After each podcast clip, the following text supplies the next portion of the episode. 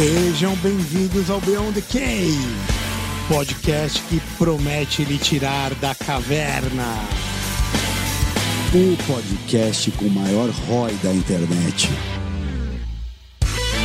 Eu, Caio Fernandes, Regis Magal e Marco Antônio, chefe das Centúrias. Não acredito que vocês esqueceram de mim. Também comigo, Denão, o Obscuro. Investigando a vida como ela é. Bem-vindo ao mundo real. Bem-vindo ao Beyond the Cave. Boa tarde, bom dia, boa noite! Olá, que tal? Sejam mais uma vez bem-vindos ao Beyond the Cave, O melhor, o maior, o mais sensual. podcast do Brasil. Yes. Ai, garotinho! E morra quem se negue. Ah, quero ver alguém negar, meu. Agora com cara de dois metros aqui, quero ver os caras negar. Chupa. Dia especial hoje, um convidado maravilhoso. Que isso. que a gente agradece muito por ter vindo, mas antes de apresentá-lo devidamente, a gente tem algumas obrigaçõezinhas. Não é verdade, meu querido William? As de sempre, né? As de sempre, né, meu amigo?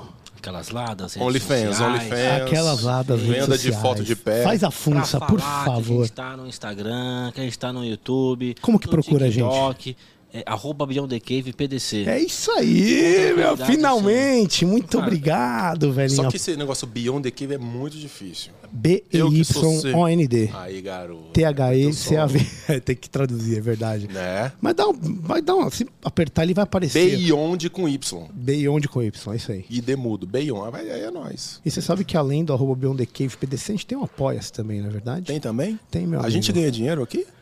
Ganha, não é, paga ali, dá uma ajudinha ali. Parece né? que não tem sido um bom negócio, porque é só a camiseta que você manda pros caras já é mais cara do que o apoio.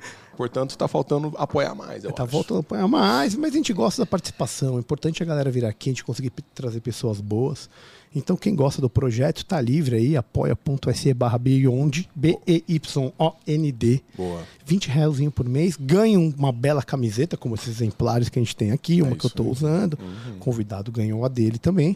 Faz perguntas, então temos perguntas dos nossos apoiadores. E acompanha ao vivo, tem a galera que está vendo ao vivo aí. Valeu, pessoal, que Isso mesmo. apoia a gente e já recebe o link na hora, não precisa esperar toda a edição, E certo? ganha uma bandeira, e ganha uma bandeira do Brasil também.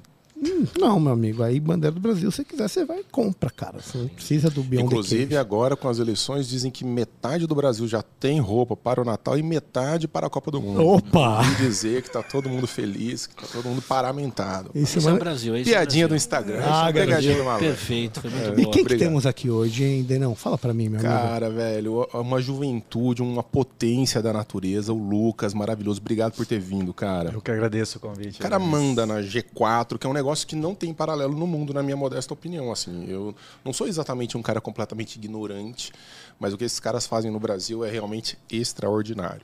Muito bom a gente poder ouvir falar um pouco sobre o trabalho que ele faz lá, junto com uma galera muito, muito boa. G4! Educação. Yes. Lucas Rede, ele é engenheiro civil formado pela UFMG, né, Federal de Minas Gerais.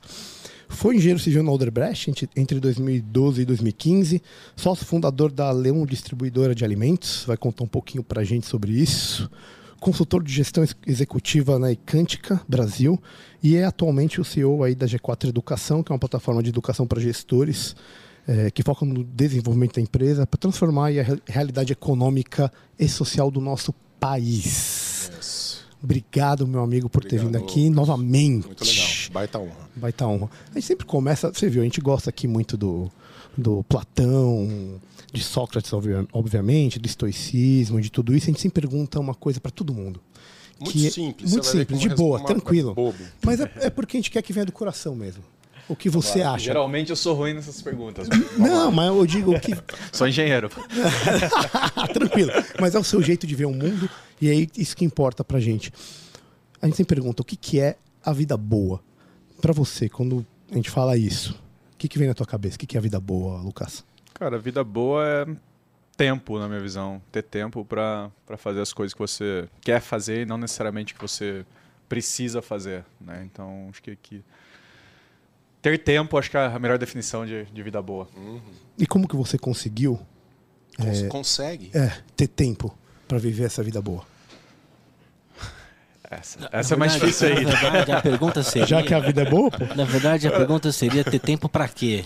Né? Porque esse plus de tempo determina também um- uma finalidade, né? Sim, para Então, fazer as coisas que você decidir no, no momento, naquele período da vida. né? Eu, particularmente, fiz uma opção alguns anos atrás de, cara, eu vou dedicar aí meus próximos 5, 10 anos para realmente me esforçar ao máximo, ter ali o, o máximo de dinheiro, ganhar o máximo de dinheiro com o meu trabalho, para, obviamente, não ficar sem trabalhar depois, mas para depois é, poder comprar tempo, poder ter tempo para fazer as coisas. Né? Tem aquela, até aquela aquela historinha do, do pescador, né? O cara tá pescando ali, aí chega o, o amigo dele e fala, ah, cara, o que, que você vai. Por que, que você não, não cria uma empresa tal? Ah, mas por que, que você vai ter empresa? Ah, Você vai ter outros pescadores pra você, você vai começar a ganhar dinheiro tal, mas pra que, que eu vou ganhar dinheiro? Ah, aí você vai cons- conseguir contratar mais pescadores, aí você vai ter um time que vai gerenciar os pescadores, vai exportar as coisas, mas pra quê?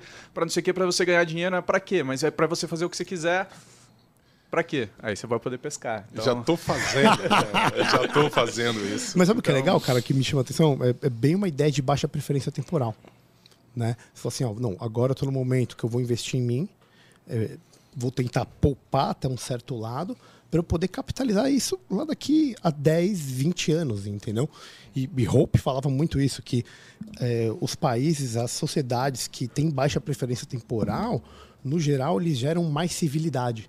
Você consegue gerar mais civilidade na população. Tem muito, muito daí. Como empreendedor, você tem que acabar vendo o mundo assim. Faz sentido isso? Exato. Até, até o- os meus sócios, acho que são referências nisso para mim, né? São três ex-fundadores ou fundadores de, de- de startups ali entre 2011 e 2013 que tiveram nes- nessa fase que eu tô ali entre 2013 e 2015, fizeram bastante dinheiro e não pararam de trabalhar, não, não era esse o objetivo deles, mas hoje eles podem escolher com o que, como, onde que eles vão trabalhar e obviamente tem tem tem tem o dinheiro para suportar isso. Então eu me vejo bastante neles de cara, eu tô nesse momento que eles tiveram em 2003, 2015 para daqui 7, 8 anos eu poder estar na, na posição que eles estão hoje, entendeu? Então, Qual que você acha que é a medida, Lucas? Assim, é, é uma dúvida que eu tenho real, é, de o quão obstinado você tem que ser na causa versus o cálculo que você faz do tempo que você não está usufruindo. Quer dizer,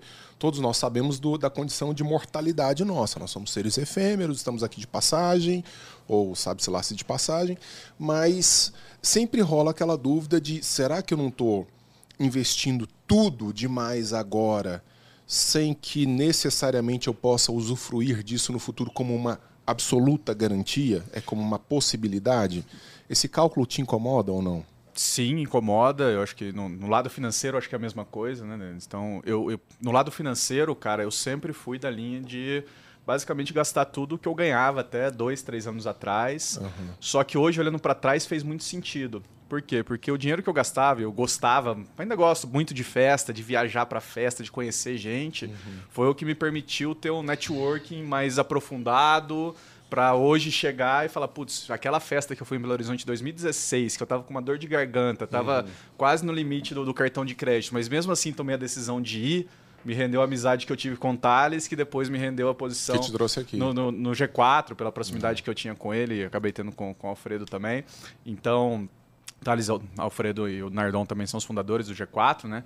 Então, assim, eu, eu vejo um pouco disso, entendeu? Eu no momento de investir o máximo de tempo. E teve um, um- um episódio na minha vida ali em maio que, que mudou bastante, foi minha, minha viagem para Israel. Cara, eu sempre admirei muito o povo judeu, o que eles construíram, né? O que, o que eles fizeram aí ao longo dos últimos 3, 4 mil anos. É, e eu percebi lá o que eles fazem com o Shabá, me impactou muito. Né? O Shabá lá, o que é o sábado, né? É o sétimo dia, segundo a tradição deles, que começa no pôr do sol da sexta e vai até o pôr do sol do sábado. E é o momento que eles não trabalham, nada abre, você vai nas lojas, nos shoppings, nos restaurantes, alguns só que abrem, mesmo assim tem um menu especial.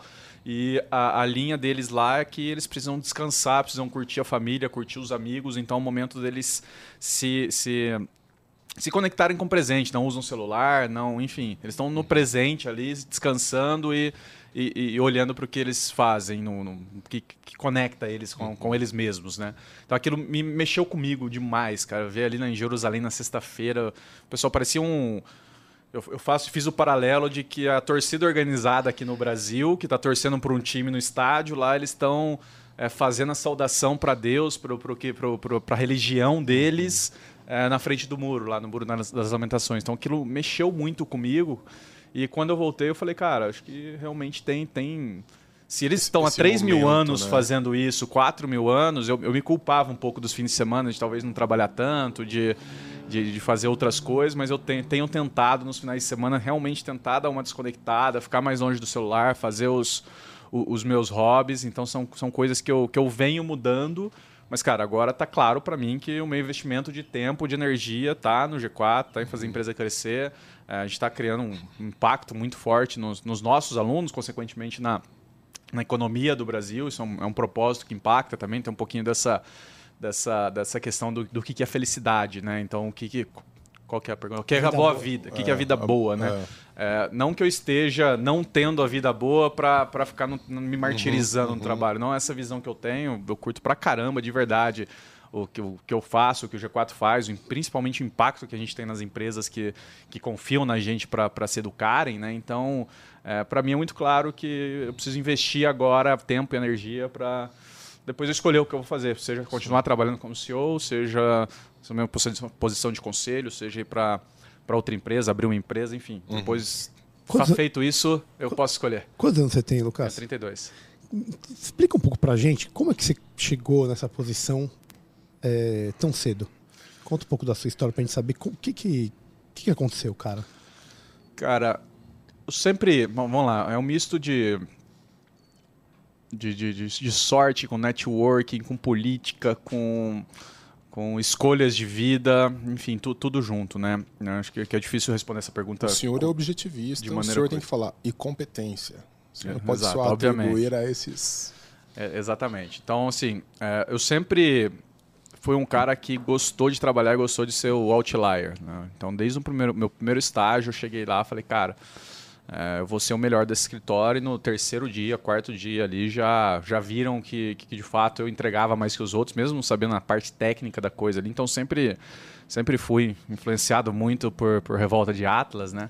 É, eu sempre fui muito. Cara, eu sou, sou, sou bom, vou entregar, vou dar o meu máximo de energia, vou ser melhor que as outras pessoas e isso, isso vai me, me, me dar frutos. Né? Então sempre tive, tive isso. É, para chegar como CEO, obviamente meu background de pô, engenharia civil numa das melhores faculdades do, do Brasil, o FMG. É, me, me habilitaram a estar visto aí pra, pelas maiores empresas do Brasil. É, escolhi o Odebrecht, que ainda não era o Odebrecht que a gente conhece hoje, quando eu entrei lá em 2011. Ou não era sabido. Exato. É, só não era sabido. Não, você sabe que o Odebrecht é uma cultura bem legal. A gente pode falar daqui. Da... Tinha uma cultura bem legal. Ali tirando, obviamente, todos os, os rolos que estavam envolvidos, né?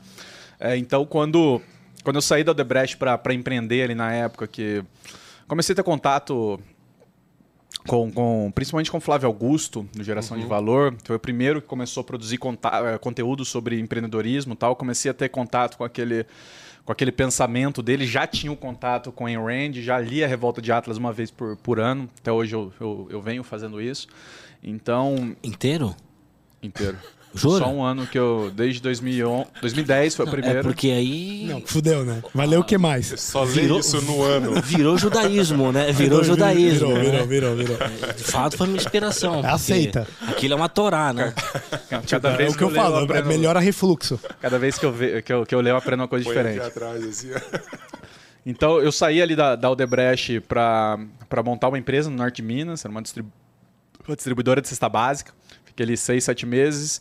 E fui convidado para vir numa consultoria aqui em São Paulo, que eu estava fazendo alguns outros processos de consultoria antes de sair do Odebrecht. E vim, cara, com deslumbrado até um pouco do que a gente estava conversando, deslumbrado com São Paulo. Uhum. A cidade das festas, cidade da, das baladas, cidade da, da oportunidade. Então, acabei criando um networking, conhecendo muitas empresas com o meu trabalho. Fiz projetos aí para algumas das maiores empresas do Brasil. Então, tinha um background técnico muito generalista. Então, se sentar em qualquer qualquer não, mas quase qualquer mesa ali eu vou ter conteúdo uhum. de trabalho para trocar, colocar meus aprendizados, minhas experiências. Então teve, teve essa, essa esse ponto muito forte e teve o, o, o, lado social também, meu, que era, cara, eu ficava todos os finais de semana ia viajar pra festa, tava no- nos bares do momento, tava conhecendo gente, galera. tava. E, e eu acho que isso é muito importante, cara, porque eu não tava ali conversando com a galera sobre trabalho. No trabalho, né? Mas eu estava conversando sobre trabalho. Sim, você não consegue. Mesmo quando você tá no prazer, você tá fazendo algum business. Mas- Mas é, é- é meio que natural, só que as pessoas percebem quando você está num evento de trabalho ali, um, Uma situação meio, meio um forçada. evento de né? startups, Assim, evento de. É meio que, que forçar. Na hora que você tá ali conversando, e, pô, não sei o quê, bebendo uma e tudo mais, as pessoas te. te, te- te- Tá meio desarmado, né? Exato. Então, eu conheci o Thales em 2016, em uma festa em Belo Horizonte, que eu tava com uma puta dor de garganta há uma semana. Eu fui para Belo Horizonte, falei, não vou pra festa que eu tô com febre. Meus amigos foram. Eu fui pra casa, tomei um remédio, deu meia-noite, meia-noite e meia, falei, ah, acho que eu já tô bom já. A garganta inflamadaça. Bezetacil não fez efeito. Quer saber, eu vou, vou pra festa, cara. Aí quando cheguei na festa, tinha a ex-namorada do Thales na época, eu tava com ele, encontrei, que ela era amiga de umas amigas minhas que eu tinha conhecido algumas semanas antes aqui em São Paulo. Né, nessa, você vai falar, ah, cadê a Dani e tal? Aí o Thales estava junto, comecei a conversar com ele, não sabia quem que ele era, a gente ficou um tempão na festa junto ali, depois fui saber quem que ele era e tal, aí acabou que enfim, o, o nosso ciclo social era, era muito parecido e, cara, eu sempre, apesar de, de curtir a vida, eu sempre trabalhei, sempre eh, quis ser o melhor naquilo que eu, que eu, que eu fazia. Né? Então, os, os anos foram passando aí, 2016, 17, 18, 19, e aí que, que vem a parte da, da sorte, vamos dizer assim, né? O que, que aconteceu ali em 2020, cara? Eu tinha 95 dias de, de, de férias na consultoria, porque eu ia para o Vale do Silício em abril de 2020 fazer um curso lá, na, lá no Vale do Silício lá na 42, eu acho que era a escola. É, e aí, na hora que chegou em fevereiro, ali, dia 20 de fevereiro, 18 de fevereiro, antes, um mês ainda do, do lockdown mesmo, é, me chamaram e falaram, Lucas, ó, os projetos estão parando, tal, quem ia contratar a gente já tá, não sei o que, que vai acontecer, os que iam continuar, o pessoal tá... E você precisa tirar férias, é, você tem 90 e tantos dias de férias, o segundo tem 24. Então você precisa, se a gente está fazendo de cima Resolve para baixo, né? você é o primeiro, não tem conversa. Falei, beleza. Aí, na hora até, até levei na boa. Falei, ah, vou descansar aqui um pouco. Tava... Nunca tinha tirado férias a não ser Réveillon e Carnaval. Tirava férias em Réveillon e Carnaval e não, não, não tirava. Continuo com, essa, com, esse, com esse padrão, inclusive. então, aí quando fiquei ali duas, três semanas em casa de boa, descansando, lendo livro. é, e aí quando deu o lockdown mesmo, cara, eu já não conseguia, eu já tava meio ruim da cabeça. Eu não conseguia mais ver um filme, eu não conseguia ler um livro, eu não conseguia fazer nada. Ficava notícia, comendo igual maluco, engordei 15 quilos, comendo, comendo, comendo, fazendo comida, indo no supermercado, comprava mais comida tal. E aí o, o Thales, junto com o Marcelo Toledo, um outro mentor do G4, eles criaram um projeto do Covid Zero, que veio de uma live que eles fizeram. Cara, vamos tentar criar alguma coisa, uma coisa voluntária aqui de tecnologia para tentar ajudar na Covid. Era, o- essa era a missão da, da empresa. E aí na hora que eu vi aquilo, eu falei, cara, me coloca nisso aí que eu tô em casa, eu preciso mexer minha cabeça, eu tenho que parar de ler notícia de Covid e, e parar de comer. Esse foi exatamente isso que eu falei para ele. E aí a gente começou a fazer várias coisas, cara. Tinha 180 voluntários, um monte de desenvolvedor, assim, uma coisa meio maluca. A gente. Já pela G4. Não, não, não existia. G4 já existia, mas eu Não eu não tava o- no G4. Tava, eu era amigo do Thales e do Alfredo só. E aí o, o, o projeto foi evoluindo, a gente foi fazendo coisas que hoje, olhando para trás, não, faz, não, faz, não fazia sentido, mas no momento ali a gente até achou que fazia. E aí, quando deu aquela briga do Dória com o Bolsonaro, numa reunião que eles fizeram lá, a gente virou e falou, cara, virou política, não- nada que a gente, para fazer alguma coisa, a gente já- tinha vários contatos no meio político ali, governador eh, de, de Roraima, secretário de não sei onde, secretário de saúde de São Paulo, enfim, já, já tinha articulado politicamente o que, que a gente podia fazer e tudo mais. A gente falou, cara, não adianta a gente fazer nada agora. Virou briga política e as, as pró- próprias pessoas que a gente tá falando, ah, se você tá falando com fulano, eu não vou falar contigo. Se, Começou esses papinhos, a gente falou, cara, vamos parar aqui. E aí o, o Thales virou para mim e falou, cara, estamos com uma vaga aqui no G4 para ser o CFO, fazer o financeiro. Você quer vir? Gostei do jeito que a gente trabalhou junto aí e tal. Já, já era próximo é, na amizade, né? Eu virei para ele e falei, cara, nunca fiz financeiro não, mas vambora. Vamos que Então vamos. foi, deixei bem claro, falei, cara, não sou, já tinha feito projetos de financeiro, mas o dia a dia do financeiro ali é outra história, eu nunca tinha feito. É, então eu virei para ele e falei, cara, vamos, vamos embora, vocês estão achando que, que faz sentido. Já estou há quatro anos na consultoria, acho que, que é realmente o momento de construir alguma coisa mais, mais perene. Dei all in, como, como Uhum. tudo que eu fiz na vida até aqui. E nesse momento ali que você foi, pô, não, vou fazer financeiro, uma coisa que eu nunca fiz na vida, não sei o que lá. Qual que é a maior dificuldade que você encontrou, assim?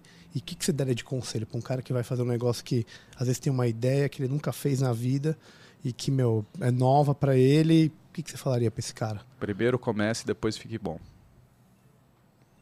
Começa, bicho. Vai lá e foi, foi o que eu fiz. Peguei um curso no MIT, comecei a fazer, encontrei duas, três pessoas do meu círculo de contatos ali que não tinha nada a ver com o G4 para poder contar as buchas ali. Falar, cara, não faço a mínima ideia do que Ajuda fazer aqui, o que, que eu faço aqui. Então aí, eu lembro que o primeiro dia, isso eu acho que eu nunca falei para ninguém. É, o primeiro dia, no dia anterior, eu falei com um amigo meu que foi auditor da, da KPMG ou da Price. Falei, cara, vou começar amanhã, não faço a mínima ideia do que fazer. Aí ele mandou mensagem para amigo dele, me encaminhou um áudio de. Eu devo ter esse áudio. Me encaminhou um áudio de, de um minuto e meio, dois minutos. Falou, cara, fala para ele a primeira coisa para ele fazer é um, é um plano de contas. Geralmente, quando chega no- numa empresa, o plano de contas está cagado. O, o plano de contas. Você tá maluco, velho. Então foi. Aquela apresentação do WordPad Não, mas olha. com a letra colorida. Eu, assim, eu- uma eu já sabia, eu já sabia, obviamente, que era um plano de contas, mas eu pô, não posso chegar lá e Deu aquela não estudada. profundidade. Então eu estudei ali e já cheguei, não, que a gente precisa de um plano de contas aqui para começar tal.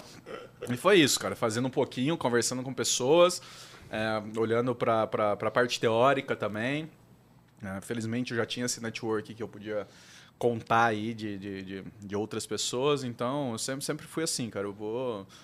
É aquela, aquela questão, se o foguete está saindo e te, te oferecem um lugar nele, primeiro você Vambora. entra, depois você pergunta e- pra onde que vai. Você não É. vai perder a oportunidade de entrar no foguete. Boa, entendeu? Então, é isso. foi Cara, nessa linha, cara. O, o, o, o, o Denão falou aqui que você tem uma linhagem meio objetivista. Né? E você, obviamente, é um empreendedor por natureza. A pergunta é: dá certo?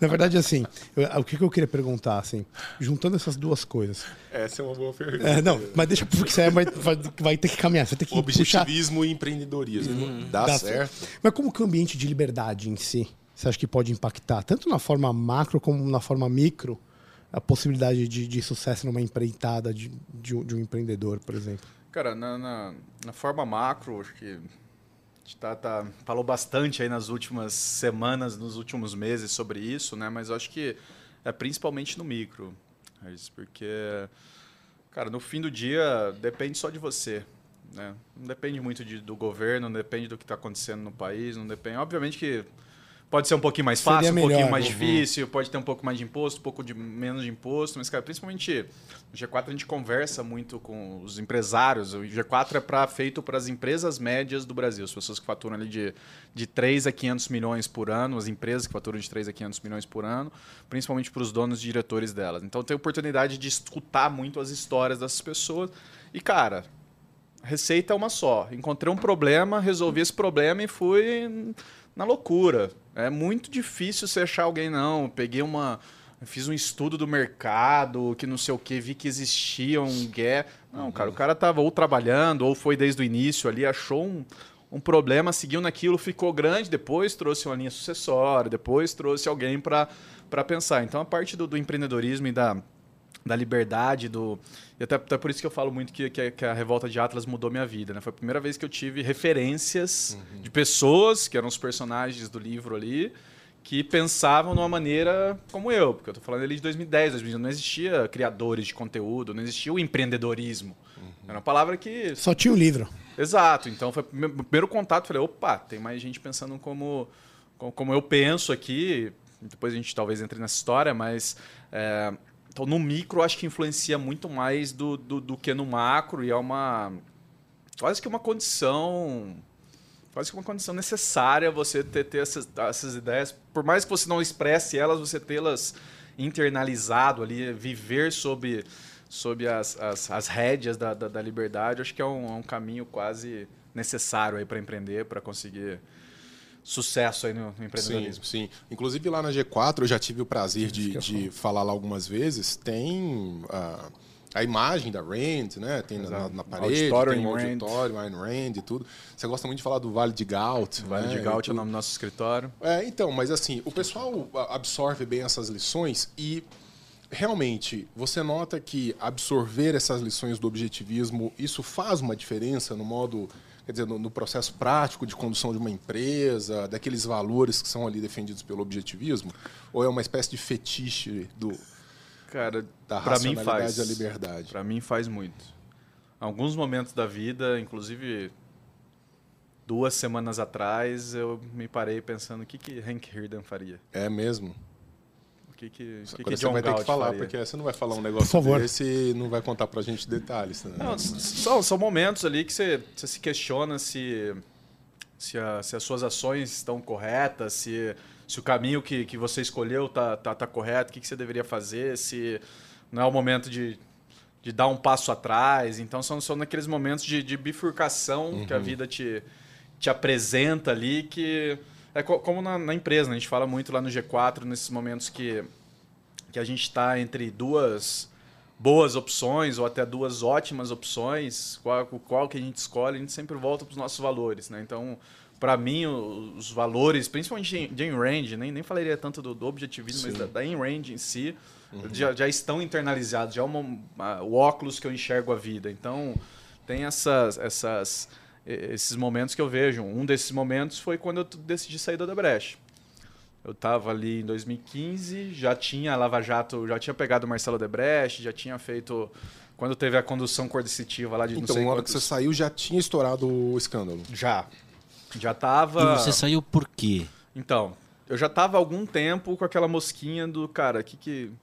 Isso aqui eu não quero. Quando eu entrei lá, inclusive o plano de previdência que eu fiz na Odebrecht, era um plano, plano que eu tinha o- o incentivo tributário depois de 18 anos. Eu escolhi- então, minha visão era, cara, eu vou ficar aqui 30 anos, ser engenheiro de obra aqui, eu vi o pessoal lá, pô, vida legal, nem um Carrão, multimilionário, tal, uma pu- puta casa. vida ali Aham. e tal. Eu falei, cara, é isso que eu quero. Então, quando eu entrei, minha cabeça era essa. Uhum. Na hora que foi 2012, 13, 14, que eu comecei já, já ter mais contato, e por isso que eu falo muito do, do- do Flávio, o Flávio realmente mudou minha vida nesse, nesse sentido, eu comecei, opa, mas... O Flávio já estava morando no exterior, a essa altura Já, do mas campeonato. produzia texto no Facebook, né? nem Ah, mostrava a sim, cara, eram as sim. Uhum. textões no Facebook falando de empreendedorismo. Aí começou a vir os primeiros, Gabriel Goff, não sei se vocês já ouviram Não, falar dele, conheço. que é um, É, eu também não. É um, Mas eu sou pobre. um cara que, que era ex-jogador de poker. Eu sou professor universitário.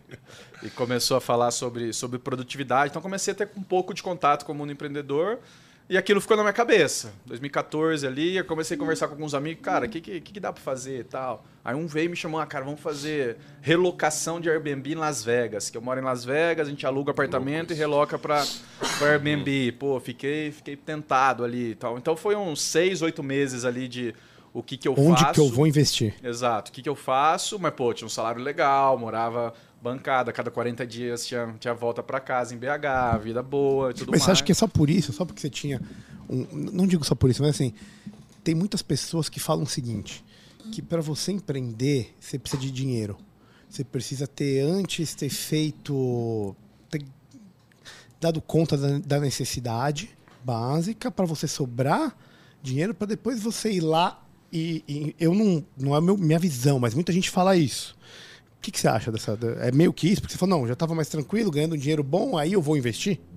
Não, é, vamos lá. Eu não acredito muito nisso, Regis, mas de fato é, é a melhor maneira, né? Porque quando a gente. É a mesma coisa com um cara que sai da faculdade.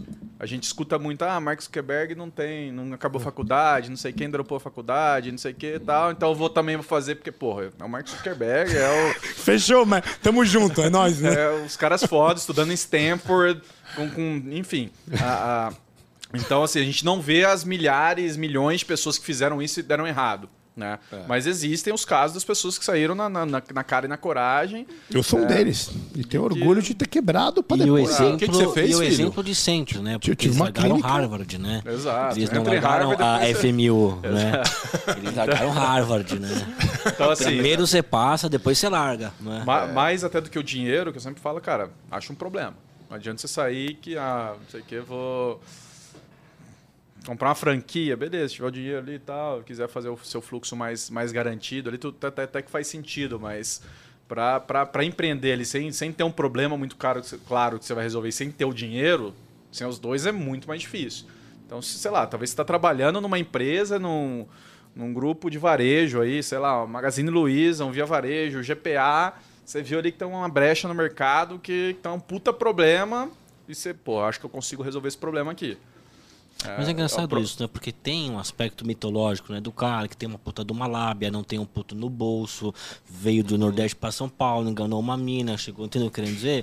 O mito de Odisseu, entende? O mito de Odisseu, que é o cara Sim. que vem do nada, tem uma puta de uma lábia, come cis gostosa, mata seis gigantes e ainda fica com a sua própria esposa. Não tem mesmo. É o seguinte. Você falou de ideia. Você falou pra mim, ó, eu falei, perguntei pra você o seguinte: é, não, você precisa ter grana? Não, você tem que ter ideia. Você tem que ter uma boa Tem ideia problema. e resolver um problema. Tem que ter o problema. A ideia vem depois. Tá, beleza. Primeiro é o problema. Apaixone-se pelo problema e não pela solução. Cara, isso é uma merda, porque a primeira coisa que o cara faz quando vai abrir um negócio é falar assim: eu gosto de fazer tal coisa, eu vou abrir uma empresa. Isso é uma merda de decisão, né? Acho que é... Eu gosto de fazer um negócio. Ninguém quer pagar por isso. né? E, que tipo e de- assim, a partir do momento que você gosta de uma atividade faz dela o seu trabalho, você engloba ao redor dela uma quantidade de problemas tão grande que isso pode até fazer com que você passe a não gostar do que você faz. Perfeito. É mais ou menos parecido com o despertador. Que Então, você, colocar assim, a música a que galera- você gosta no despertador, é um Mas problema galera- tão grande pra ti que você passa a não gostar dela. Mas a galera romantiza um tanto esse negócio de gostar do que faz, assim. Do ponto de vista do treino do empreendedor.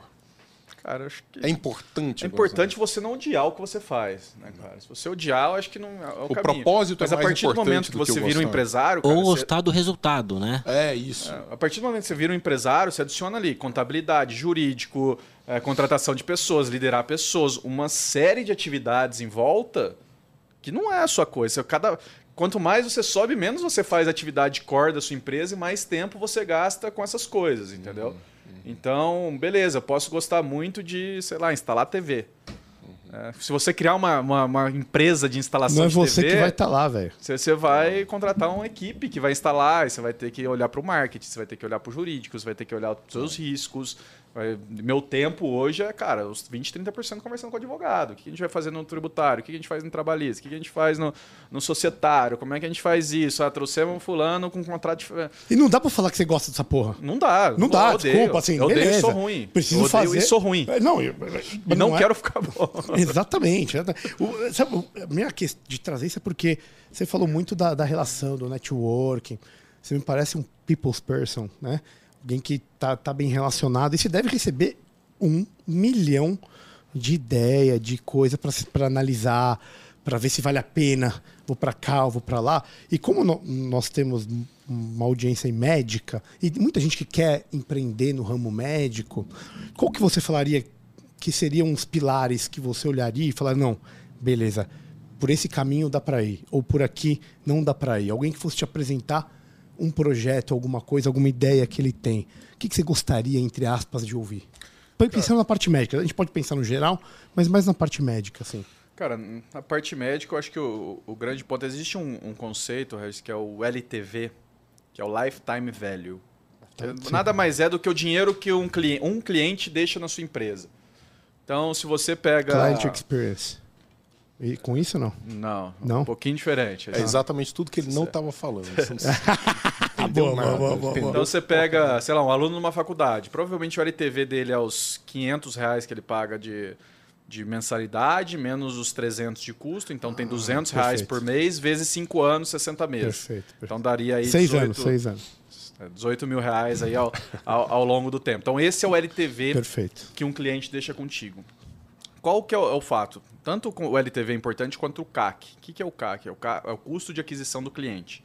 É o quanto você paga para trazer um cliente, todo negócio tem isso, desde o representante, talvez, que você coloca para bater na porta do cara, até o marketing digital, até brand e tudo mais. Então, essas duas coisas existem, o LTV e o CAC. Tá?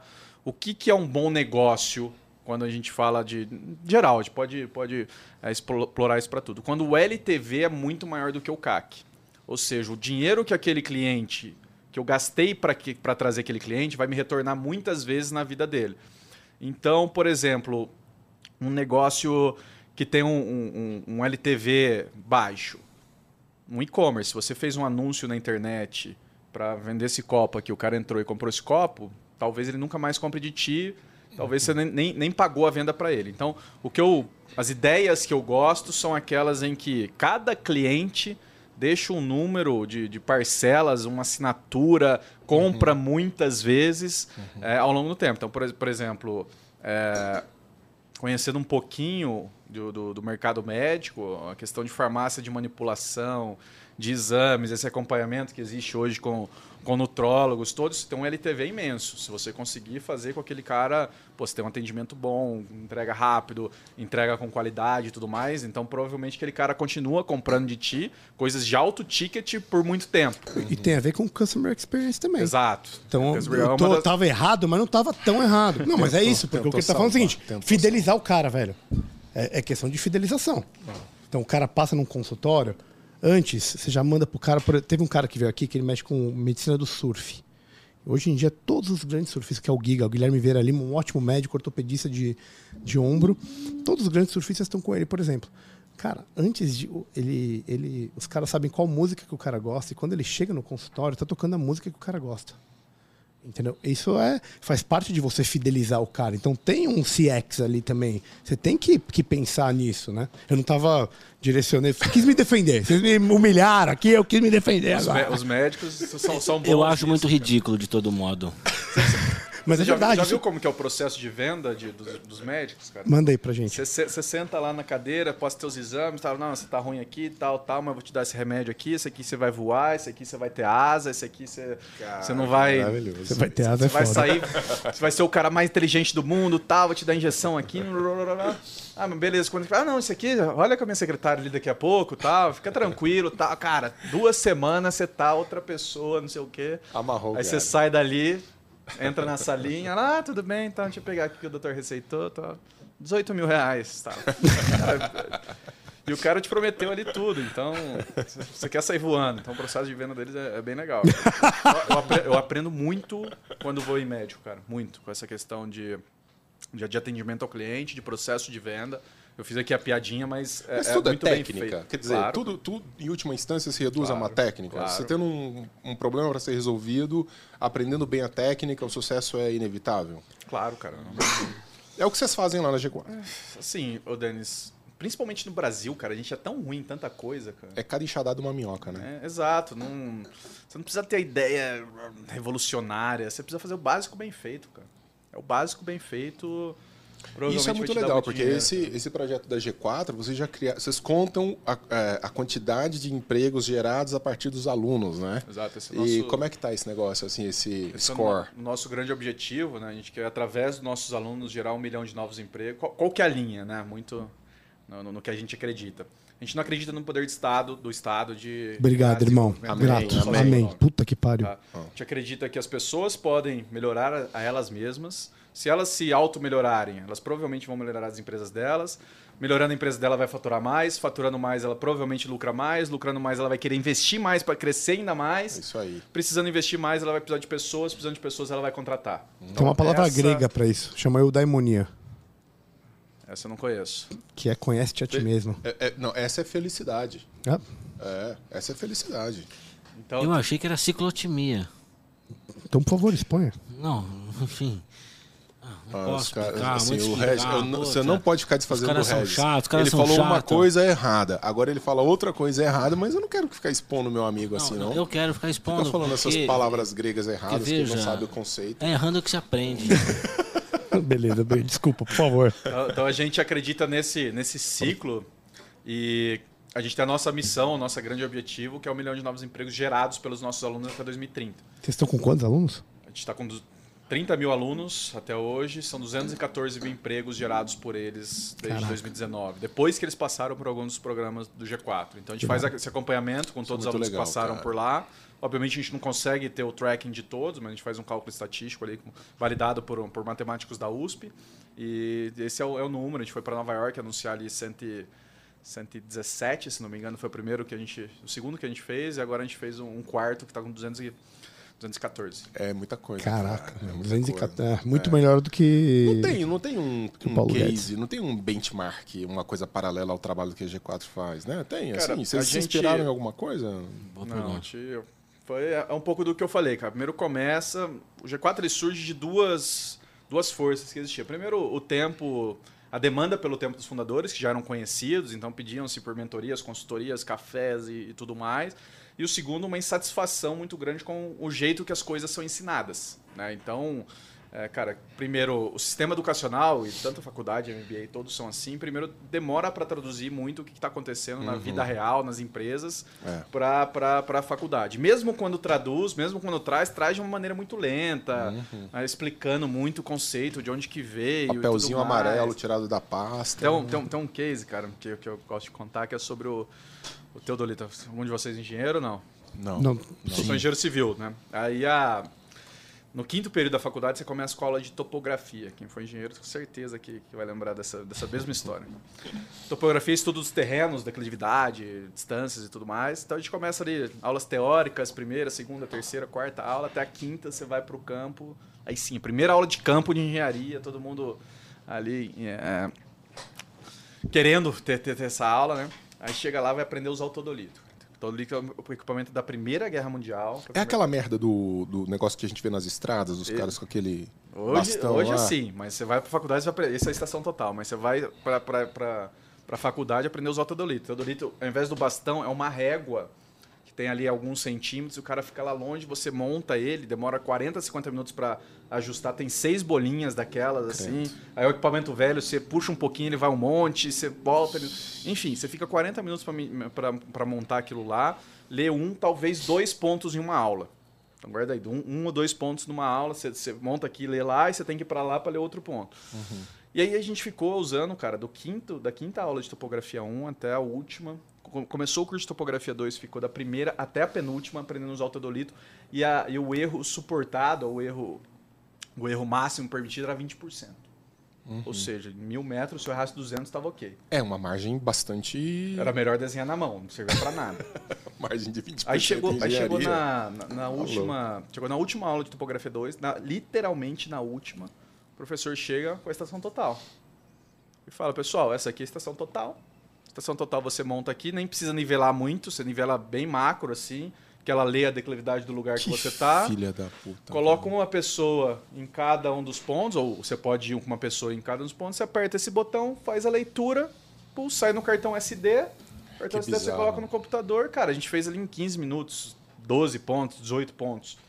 E aí eu, eu virei, isso de fato aconteceu, eu virei pra ele e falei, professor, mas se isso aí, e cara, estação total, não tô falando de coisa de agora não, 1995, 98, não é Já não é nada hoje. Não né? é, Cara, deve é- ser muito... igual a faculdade de medicina, estudando o ciclo de Krebs. Exato. Entendeu? Fica um ano inteiro pra estudar ciclo de Krebs, que é um negócio que você nunca vai usar na tua vida, velho. Que não tem o menor sentido. Mas, mas a história fica boa agora. Perguntei pro professor, professor, mas por que, que a gente ficou esse tempo todo usando estação total, a, a- o teodolito, se, se a estação total que é usada no dia a dia, né? Aí ele vira e fala, ô Lucas, espertão, né? O dia que a estação total der problema, você vai saber usar o teodolito. Aí eu, é, eu não fiz essa conta na época, mas pense. Cara, 99 ponto muitos noves pra frente, a estação total vai, vai funcionar. Quando não funcionar, o cara vai arrumar outra estação total. Claro. E a gente tava em 100 alunos ali, cara, 98 não ia trabalhar com topografia. Nunca, nada. Ridículo, ridículo. Dois iam, desses dois, provavelmente um ia fazer um serviço escritório, um de fato ia ser de campo, e 99 ponto... Então imagina a quantidade de tempo, umas 30 aulas versus duas horas cada aula, versus 100 pessoas investido numa coisa que... Dinheiro público, Então, se, irmão. o- se o G4. Dinheiro Essa, público. essa é a insatisfação que a gente tem com a, com a educação.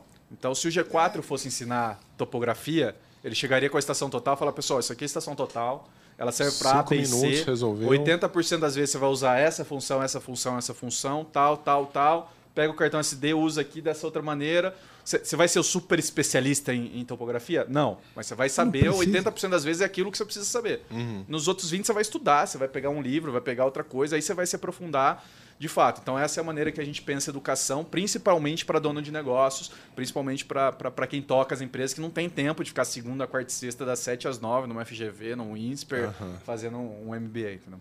Falta um pragmatismo, né, cara? Exato. Na, Então, na cara, e educação. assim, mas assim, vocês que frequentam o Vale do Silício, essas coisas, a tendência, especialmente das universidades no Brasil, é, é cair na, vamos dizer, no universo do inútil, assim, e vocês vão acabar substituindo esse processo de formação em longo prazo? A, a- a nossa, a nossa ideia não Porque é. já tem empresas que já têm os seus próprios centros de formação, né? Eu, eu acho, Denis, assim, pensando em educação como um todo, que a faculdade, a universidade, ela é necessária pelo processo, não pelo conteúdo. Você passar ali cinco anos se fudendo, tendo um professor ruim, tendo que passar na prova, tendo que virar à noite, tendo que. Você está falando para criar uma casca. Exato, para você criar, Não é amadurecer relação como pessoa, conteúdo, entendeu? entendi. Eu se não tivesse passado, hoje eu falo, ah, não sei se eu faria faculdade, mas cara, o tanto que eu evoluí ali de o meu sistema de, de trabalhar é, cara, Uhum. quanto que eu vou precisar de tempo? Eu preciso de duas horas, então uma hora antes do deadline eu começo a trabalhar. Uhum. Então começo a fazer tudo, tudo que eu faço. Deixa é, Como todo bom hora. universitário. é assim, pá, e eu aprendi isso na faculdade. Então tinha prova às sete e meia da manhã, eu ia pra faculdade às duas da manhã, dormia. Lidar com gente boçal. Eu dormia, acordava uma e meia, ia pra faculdade, ficava estudando das duas às seis, fazia a prova, esquecia. Mas esse processo foi muito importante. Então, assim, eu acho que a faculdade é, é muito necessária para criar esse o, o jeito de pensar. Uhum. Não sei se é o jeito correto ou não hoje em dia. Não, é mas- disciplina, né? É. meio que isso. É a famosa calorada. Vai lá para apanhar, sofrer no lombo. Não necessariamente do ponto de vista de conteúdo vai ser alguma coisa relevante, né? Exato. E tem Então, muita coisa rolando aí fora, né? Conteúdo, cara. Assim, acho que sempre foi desatualizado. Hoje em dia ainda, cara, assim, tudo tem no Google, cara. Você precisa saber o, o que procurar no Google. Você não precisa. Cara, a quantidade de coisa que eu, que eu aprendi. Que eu aprendi na faculdade, que eu falo, cara, não é possível. Nem na faculdade, não. Você falou do ciclo de Klebs aqui, mas, porra, eu- eu aprendi a diferença de pteridófitas e briófitas, cara. As pterifódicas, as famosas É. pterifódicas. E pra que, que vocês colocam um adolescente pra escutar isso? cara? Pra quê, cara? Mas assim, coloca- dá para perceber lá nesse processo de formação dos empresários é, o, o grau de analfabetismo funcional que existe no Brasil? Quer dizer, não querendo que você fale mal da clientes. sua clientela. Beleza, obrigado. Mas você sente, de modo geral, que há uma certa dificuldade em compreender algumas questões básicas? Não, ali não, cara, porque a gente tá, tá lidando ali com, com empresários, na sua maioria, ou diretores. Então, são pessoas tem que um processo- precisaram, de, de alguma maneira, aprender várias coisas, tomar muitas porradas. Mas são dores desses empresários ao com ah, os... com certeza. É, né? Todo mundo que passa lá e... Dá uma Principalmente, chorada, a, gente, né? a gente tem o G4 Skills, que é, o, que é a nossa ferramenta, que a gente treina os funcionários das empresas. é, que, que geralmente o dono vai lá, vê o conteúdo e fala, cara, preciso aplicar isso, não sou eu que vou aplicar. Então a gente desenvolveu uma Vocês lá. ferramenta, fala, beleza, você não vai conseguir pagar aqui 20, 30 mil para trazer seus funcionários aqui, a gente nem aceitaria, que a gente de Uhum. fato tem um processo seletivo. É, então, toma aqui essa ferramenta, aplica para o seu time. Então, a maior, maior dor deles fala, cara, É. vocês falaram aqui Não, não absorve. não o, o pega. start do projeto. O cara não sabe o que é o start do projeto. Tem que falar o começo do projeto, sabe? As coisas que, que a gente escuta muita reclamação disso quando vem. Nem, nem, não estou falando nem da base, não. Tá? Sim. Tô falando de, de média. De coisa graduada, ali, de- Exato, de pessoas que, Que tem uma que já tem alguma. Você acha que falta mais hard skill ou soft skill para esses caras que que estão ali em busca desse, desse conhecimento ali? Ou é os dois Cara, generalizados? ali no G4 geralmente é hard. É hard skill que É falta, hard. não é soft skill. Não é porque o cara já é o vendedor, já cresceu, a empresa já tem um. um- ele já passou pelo desenvolvimento da soft skill. Quando eu estou falando do aluno, tá? Quando eu estou falando do Perfeito, aluno, ele já, já tem um nível ali de soft skills que ele precisou desenvolver ao longo da vida. E o que ele precisa, cara, como que eu trago um funcionário meu como sócio sem, sem pegar todas as partes negativas de ter um sócio, com- de ter um funcionário como sócio. Perfeito. Entendeu? Então são essas coisas, pô, como que eu olho para meus canais de marketing e tudo mais. Então, o nosso ensino ele é muito mais Processos. no hard skill é, do que no soft, exatamente porque a gente é, parte do princípio, ou isso acontece naturalmente, que as pessoas já. E, e- e no processo de contratação, digo aí, no né, processo interno, vocês vão contratar, G4, vocês olham o resultado, vocês estão buscando o resultado. É, quando vocês vão contratar, vocês têm algum tipo de assessment que vocês usam para ver? Óbvio que vocês vão olhar, vão ver a parte técnica, mas vocês também querem pessoas que estão integradas com a filosofia da empresa. Cê- como que vocês fazem isso? Cara, a gente. Por isso que eu me orgulho bastante. é, a gente conseguiu criar uma, uma empresa que é meio contra a cultura, ultimamente. Os nossos objetivos são muito claros. A gente quer ajudar os nossos alunos a crescerem, querem que eles gerem empregos e queremos gerar valor para os acionistas. A gente quer crescer É, pô, de falar de uma empresa que cresce aí 120, 150% ao ano. É, É uma coisa maluca, né? Muita coisa. e tem 300 pessoas no time e tudo mais. E tá muito claro para todos os funcionários que é isso. E a gente está olhando para o resultado. A gente não quer mudar o mundo. A gente não tá ali para para fazer justiça, a gente não está ali para ter comitê disso, a gente não está ali para ter é, diversidade tal, a gente está ali para ganhar dinheiro, para fazer a empresa crescer. Por quê? Não porque a gente é bonzinho, porque é, se os funcionários estiverem com a gente no longo prazo, a gente tem um plano de sociedade que no longo prazo eles virando sócios, a empresa crescendo, eles vão ganhar muito dinheiro.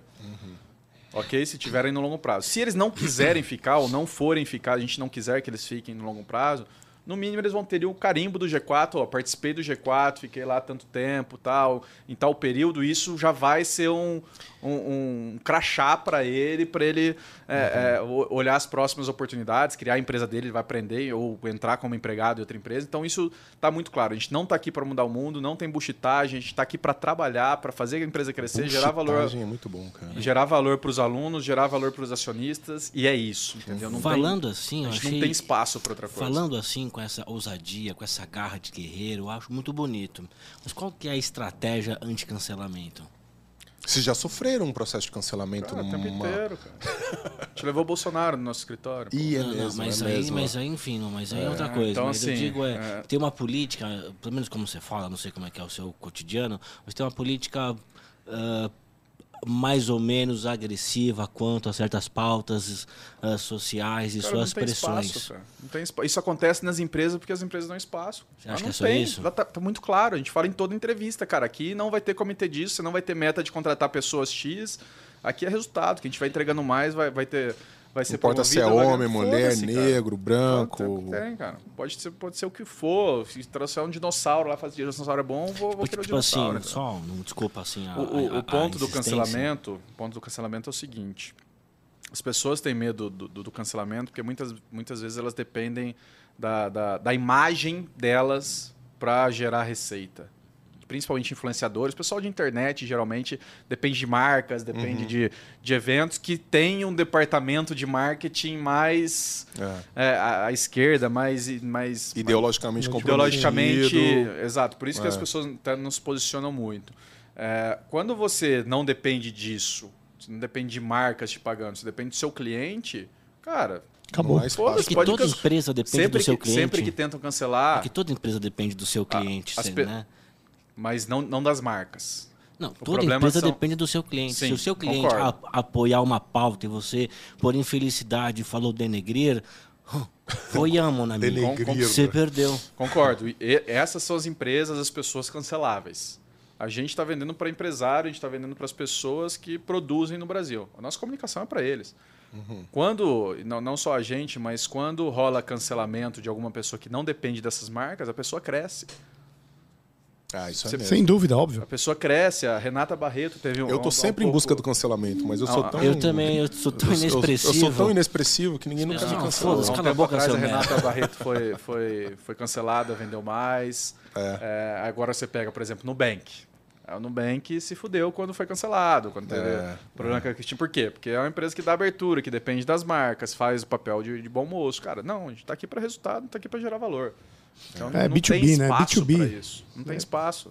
Sim, sim. sim. Não, não chega, não vai chegar lá no E assim, consumidor final, pô. Ser cancelado sempre tem algum motivo. Pô. A gente respeita todo mundo, a gente não é. Não Vocês é... não saem atacando Exato, ninguém. não, não é, não é o nosso perfil, a gente não é, o- não é o escroto da história de, de, de sair pro ataque, mas, cara, esse é o nosso jeito. Inclusive, a partir do momento que a gente começou a se posicionar como a contracultura empresarial, a gente começou a atrair pessoas que estavam em, em outras startups que olham, cara, que a gente nunca teria eh, condição de, de contratar. Então, nesse sentido, a estratégia anti-cancelamento qual seria? É meramente afirmar um discurso X e esperar que essas pessoas te apoiem? Eu não entendi muita posição. Cara, não existe estratégia de cancelamento, entendeu? Nem é um Porque- problema. É porque você citou o Nubank como alguém que depende dos seus clientes, quer fazer um papel de bom moço e caiu. Então, Exato. como é que fica? Assim, como é que eu faço para não ser cancelado nessa posição? Cara, eu nu- nunca parei pra pensar nisso, assim. Pra gente é uma coisa tão, tão esse natural. é o tempo, mas esse é o tempo.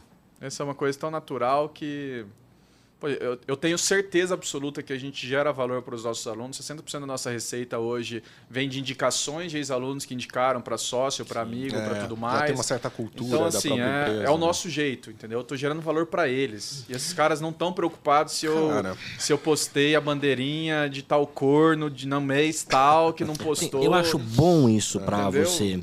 Só que é, é, existe um certo ah, horizonte de empreendedores que são de direita, querem fazer o seu trabalho devidamente e também ah, tem um discurso neutro. Por exemplo, ser neutro já é motivo para cancelamento. Se você não tem no seu Instagram, Nessas se você vende roupa, rolou, hein, se cara? você vende eh, churros no Instagram e não tem ali, sei lá, um churros diet eventualmente, você pode ser cancelado, né? Então assim, eh, de alguma maneira me parece preocupante um discurso de que não há uma estratégia frente ao cancelamento, porque justamente eh, são os neutros, são os que só estão trabalhando que cedo ou tarde sofrerão uma espécie de eh, alvo dos canceladores, né? Então me parece uma pergunta bastante importante já no curto prazo, levando em conta que nós temos o Molusco na presidência, inclusive. É, eu não me preocupo com muito isso, não. E se vier, a gente vai, vai pensar em alguma coisa para surfar. Tenho cara, coisa mais eu acho- importante pra fazer nesse Eu tenho momento, que trabalhar pra ganhar dinheiro, né, velho? Tem que fazer coisa essas mais coisas importante. Tá todo mundo fazendo isso, É, inclusive eu. Não, mas eu acho mesmo, Inclusive cara. eu que, tô, que tô levando droga, tô fazendo isso. Você sabe que eu acho que a impressão que eu tenho dessa galera, velho, é que quando você começa a sangrar em tanque de tubarão, né, aí a coisa desanda Exato. mesmo. Se Você, começa a se entregar quando demais. você, Você pede desculpa. não Mas se entregar, não. Eu tô falando é de coisa- qual é lá a estratégia do grego. Lembra? Estratégia. Eu tô falando cara. desse Mas negócio a do meu Capitão estratégia, muitas Nascimento. vezes, é a exatamente resposta? ignorar. Imagina, imagina, isso não existe. Isso, não existe. Ah, isso a mamãe te ensinou no ensino Não. médio, mas, não, mas isso aí não deu certo, todo mundo sabe. Claro que Os cancelamentos que existe. dão certo é quando, quando o cara pede desculpa. Exatamente. Não, O cara que pediu seja. desculpa, tá Ó, cancelado. o cara pediu desculpa. Lição número um, não peça desculpa. Já temos uma estratégia. Agora, dizer que não é uma questão preocupante, assim, eu Não, não claro sei. que é uma questão ah, preocupante. obrigado. É isso que eu queria ouvir. Não, claro que é uma A questão gente- A preocupante. gente já, já né? teve algumas vezes de, de, por exemplo, uma coisa, o Thales uma vez postou a nossa política não, não é de home office e tal, porque deve, não sei o que, não sei o que, tem deve trabalhando em dois empregos, aí foi, foi printado e colocado no, no, no LinkedIn, dá um puta repercussão no LinkedIn. Tem uma pessoa que trabalha com a gente, tem 60 anos, muito tempo de Dom Cabral. Nossa, a gente precisa se posicionar, precisa fazer um post pedindo desculpa, não sei o quê. É a tecla tal. foda-se. Eu falei, cara, calma, calma aí. É. O que, que a gente fez? A gente foi no Instagram e postou. Realmente a gente não acredita no home office. Se você quiser trabalhar com a gente presencial e for dev, clica aqui. E quer só, só ter um emprego, clica aqui e vem trabalhar com a gente. Então, cara, é. É um jeito que você dribla, né? Beleza, o cara vai.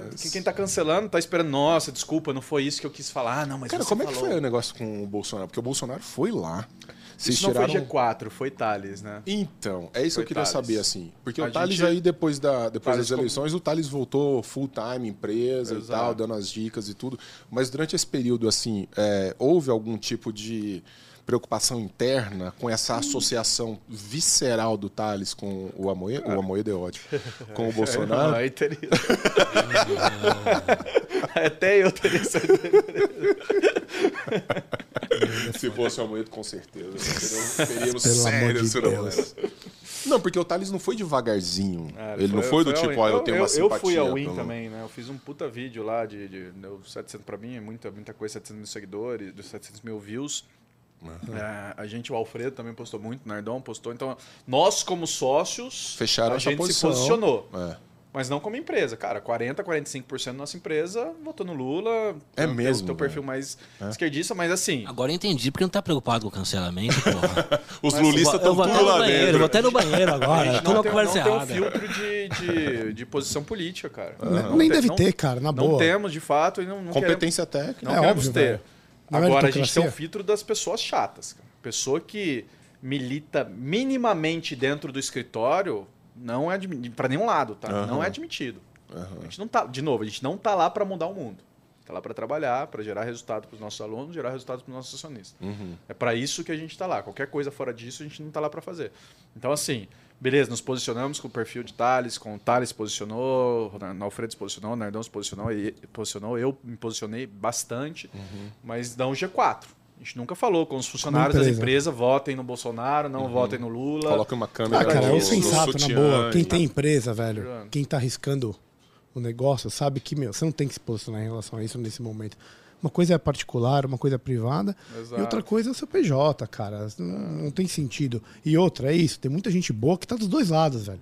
A gente tem um, um, um claro direcionamento político, liberal, talvez conservador, de direita, entre aspas, mas e aí, cara? Você vai conviver com, com os outros lados, eles vão estar na sua vida no dia a dia, meu. Ninguém vai pensar igual. A gente não defende liberdade? Exato. Liberdade é essa, liberdade é cada um escolhe o que quiser, cara. Que- Então, assim, não- acho que não deve, acho que é muito, muito fora você, por exemplo, penalizar alguém porque tem um, um outro lado, um outro viés político. Não que não aconteça, mas é, é muito E- fora. não, tá Então, deixa traficar, então. E tá Então, entregando deixa tec- traficar, então. Não, não, mas que tá Não, entregando não, papo de tecnicamente. liberdade é papo de idiota. Não, tá entregando. Que, Agora eu parei, agora, agora eu tô indo embora. Não, por favor, Eu tô indo embora. Fique à vontade. Esse papo de Não, o que importa é liberdade. liberdade. Não, o que importa é liberdade. Não, vamos ser mais sensato. Mundo concreto, é isso que eu tô falando. Importa é liberdade, quer fazer um discursinho fácil? Não. Qual que é o negócio? Bom, seguinte. Então, Deixa- só, só completando, né, a gente trouxe. O Thales trouxe o Bolsonaro para uma quantidade foi- de amigos foi legal? dele Foi lá legal? no escritório do G4. Foi legal ou foi uma merda? Não, foi legal, cara. É? Foi a vida real ali, né? Uma boa verdade, experiência? É, um- é o tiozão do pavê, né? Acho que essa é, É, a melhor definição. É mesmo? É. Deixa eu te fazer uma pergunta, cara. Tem um, assim, é uma, é uma coisa meio é, curiosidade mesmo. É muito, eu, eu- algum- algumas vezes que eu falei lá na, na G4, é muito mais barato é, você não treinar o cara e, vamos dizer, suportar a incompetência dele num certo grau, ou treiná-lo sabendo que dali a pouco você pode perder. É, é um mais dilema. caro você não treinar ele ficar. É um né? dilema pra vocês, assim, isso ou não? Porque cara. tem um pessoal que reclama bastante, fala assim, cara, eu treino, eu invisto o sujeito e tal, não sei o quê, eu- e ele sai. E eu fico. Muitas vezes isso não tá. O treinamento não está suportado pelas outras coisas que uma pessoa precisa para empenhar numa função, principalmente no longo prazo. né? A primeira coisa que ela precisa é uma visão de longo prazo. Acho que essa é uma das coisas que as empresas mais falham. O que, que a empresa está fazendo? Ela está simplesmente colocando dinheiro, distribuindo dividendos e é para isso que ela serve, vai ficar mais ou menos daquele tamanho, vai crescer 5, 10% e tal, e vai ser isso, o que que, qual que é a visão daquela pessoa para o futuro? Ou não, uma empresa que cresce 30, 40, 50% ao ano e, pô, ao longo do tempo é, as pessoas que estão ali provavelmente vão crescer junto com a empresa. Essa, essa visão do que, que vai acontecer com a empresa, para mim, é o primeiro, primeiro ponto que falta para conseguir, mesmo o operador de máquina lá, o limpador do, do, do, do chão, o que, que, que pode acontecer com ele? Essa falta de perspectiva que muitas vezes atrapalha. A gente fala, ah, o cara sai daqui por causa de 50 reais a mais, por causa de 100 reais a mais do, do concorrente. Mas, pô, o que, que, que, ele tá vendo lá? Será que é só os 100 reais a mais? Pode ser também, tá? Mas será que se você não falar, cara, vamos, vamos me ajudar aqui, se você fizer 30 mil peças por mês, todos os meses, no futuro, a gente vai faturar tanto. Se a gente faturar tanto, você vai conseguir no ano que vem ter um salário de tal, e daqui Incentivo, dois anos você vai virar um, um coordenador aqui do que você está fazendo. A reação a isso é boa? Funciona? Essa negociação? Cara, é, Pela funciona, experiência de vocês, não? Funciona, funciona. é, só que é muito difícil de implementar. É, né? É muito difícil de implementar. Principalmente quando você tem uma empresa mais complexa, fazendo várias coisas e tudo Uhum. mais. E quando você está no começo ainda mais difícil, porque você não sabe o que você vai fazer de fato. Você está testando várias coisas, ah, eu vou mais ou menos pro... eu vou para lá. Se eu vou por- por aqui ou por aqui é, é outra história. Então é um pouco difícil de fazer. Então acho que o que mais frustra as pessoas é não ter essa, essa visibilidade. Cara, beleza, o que, onde que eu posso chegar? Beleza, vou lutar pelo. Um outro ponto, né? O time do G4, o time do comercial, ele pode até posta bastante no Instagram, assim. Ele vibra muito com a meta. Então a gente tem a meta, cara. Geralmente a gente bate 11 horas da noite, 11h53, 10h40. E, pô, é champanhe, é festa, traz banda de pagode pro escritório. É, é. E o pessoal fala, ah, como que. Geralmente tá, tá uma mesa de três aqui, três pessoas da mesma empresa. Ah, como que, que eu faço isso com o meu time, cara? Eu queria que meu time comercial fosse desse jeito e tal. Eu pergunto, qual que é a meta desse mês da sua empresa? É. Aí um cara aqui, ah, é 2 milhões e 800. Não, não, mas 2,800 é desconsiderando, é 3 e 300. Não, é 1,400 porque a gente está falando do contábil. Esse é o primeiro ponto. Tá O que eu tenho alinhado. que fazer? Cara, a meta desse mês do G4 é tanto. Cada unidade de negócio tem o seu e pá, no, no geral a gente vai somar tanto, todo mundo tá sabendo, tá no dash lá. de Essa meta de arrecadação é de conversão de Venda. aluno? Venda. Venda, venda. Essa é a principal meta que, é- que a gente olha, e de- depois toda a parte de custo eu, eu fico responsável por garantir que os custos estão tão, tão dentro ali, mas o que a gente mais precisa do time é a venda, então tá todo mundo olhando, todos os incentivos estão alinhados, esse é o ponto mais importante. Uhum. Incentivo de longo prazo está alinhado, esteja aqui com a gente, entregue resultado, você vai virar sócio, a empresa crescer, você vai ganhar muito dinheiro. Incentivo de curto prazo, cara, suas metas estão muito alinhadas com isso, sua se você bater meta por três meses, você passa de nível como vendedor. Se você bater mais três, passa de nível. Depois, se bater mais seis, passa de nível. Então, todos os incentivos estão alinhados para que a gente bata a meta. Esse é o trabalho do, do, do gestor. Né? Como que eu penso... E aí, a gestão libertária, né? Então, como que eu uso o egoísmo do meu vendedor, uhum. do meu cara de marketing, do meu cara de, de pessoas, do meu cara do financeiro, ao favor da empresa? Então, eu tenho que colocar os incentivos para ele no mesmo sentido do, do que eu quero com a empresa. Então, por isso que eu falei que o primeiro ponto é definir o que, que a gente quer como empresa. Beleza, a gente quer ir para lá? Cara, tem que colocar todos os vetores nessa direção. Então, aí o trabalho do gestor, do dono, do diretor, do CEO. Fala, cara, como que eu coloco o financeiro para ajudar o, o cara da, do, do comercial ali a assinar o contrato 11h58 da noite? Uhum. Por quê? Porque fez uma venda ali, tem, chegou o contrato e, cara, se o cara não tiver comprado com a ideia, não tem que trabalhar às 11h58. Ele Sim. vai estar, falar, ah, sexta-feira hoje, na segunda eu assino dia 4 já, entendeu? É baseado muito em incentivo, que, que você falou. Mas existe um trabalho interno também com essas pessoas de alocação? Não, vamos juntar aqui. Você falou muito do intrapessoal. Você jogar para o cara, para o intrapessoal, para através do intrapessoal ele conseguir atingir um objetivo maior. Existe também um trabalho interpessoal? Existe. A gente separou o negócio em unidades de negócio, né? Então. Mas tá tudo em São Paulo? Tudo em São Paulo. Tem algumas pessoas que estão pelo Brasil, uma agora em Portugal, mas é, a gente separou por, por objetivos muito claros. Então, pô, a gente faz as imersões ali, que são os cursos de dois, três dias, é, que tem um time de 70 pessoas cuidando só dela. É, dentro desse time de 70 pessoas, 47, se não me engano, são comerciais. Dentro desses 47, eu tenho seis times três pré-vendas, três vendas. Então eu coloco esses times para competir entre eles. Isso é legal. Então, por exemplo, mês passado a gente comprou sete MacBooks, sete Apple Watches e, e falou: ó, o, time que as pessoas que mais vender, mais superarem a meta vão ganhar esses seis MacBooks e o coordenador de cada um dos times vão ganhar mais um. Então a gente coloca cria, incentivo, cara. Incentivo para usar o egoísmo da pessoa, usar o uhum. egoísmo do time a favor do, a favor do, do negócio. Do resultado. Esse, esse é, o, é o grande segredo. Cara, e dá para fazer isso para quem não tem grana para pagar um curso no G4? Quer dizer, hoje, assim, tem uma parte lá de conteúdo que o cara fala assim, velho, sou pobre, não, não consigo muito, não vou conseguir frequentar esses cursos, mas eu vou conseguir algumas dicas importantes ali. Tem. Cara, o, o nosso Instagram, o Denis, é do G4 Educação, é, é muito rico em conteúdo, cara. Muito rico mesmo. Assim, a gente tem um time bem forte, estudando o que mais novo tem em artigos, em livros, sai um livro, eles pegam lá, já resumem, já, já trazem.